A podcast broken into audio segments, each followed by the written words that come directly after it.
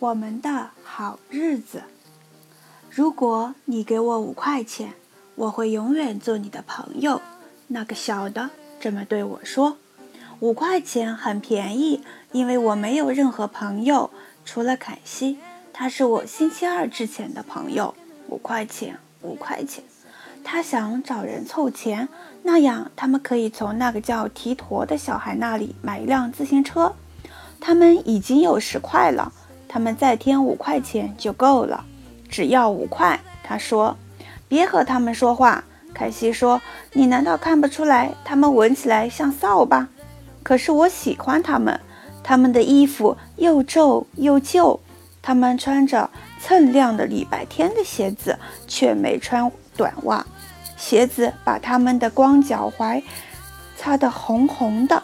我喜欢他们。”尤其是那个大的，笑的时候露出一口牙齿。我喜欢他，尽管他让小的出来说话。五块，小的说：“只要五块。”凯西在拽我的胳膊。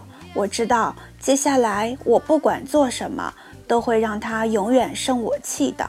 等等，我说着跑到屋里拿了五块钱。我自己存有三块，又拿了雷尼两块。他不在家。可我肯定，他发现我们有辆自行车会很高兴的。我回来的时候，凯西走了。我知道他会这么做，可我不在乎。我有了两个新朋友和一辆自行车。我叫露西。大的说：“这是我妹妹拉切尔。”我是她妹妹。拉切尔说：“你是谁？”我希望我的名字是卡桑德拉或者阿勒克西斯。或者马瑞查，只要不是埃斯佩朗莎，什么名字都可以。可我告诉他们我的名字的时候，他们没有笑。我从德克萨斯来，露西说着咧嘴一笑。他是在这里出生的，而我在德克萨斯。你是说他吧？我说不，我是从德克萨斯来。他没听明白我的意思。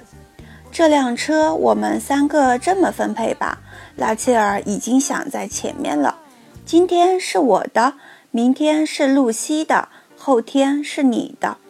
可每个人都想今天起，因为车是新的。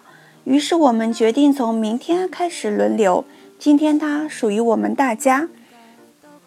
我还没有告诉他们雷尼的事，事情太复杂了。尤其是为了谁第一个骑的问题，拉切尔差点把露西的眼睛挖出来。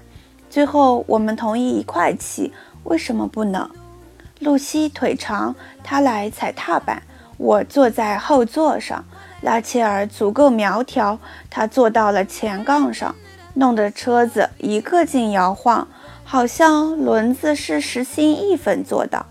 不过一会儿我们就习惯了。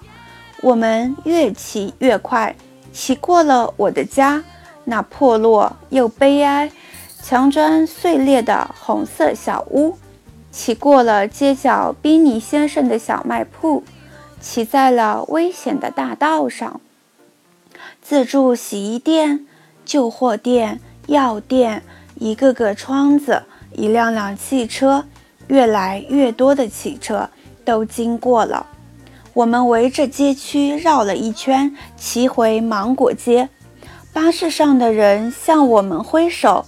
一个很胖很胖的女人边过街边说：“你们的装载量很大呀！”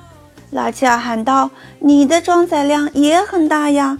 他说话好冒失。我们沿着芒果街前行。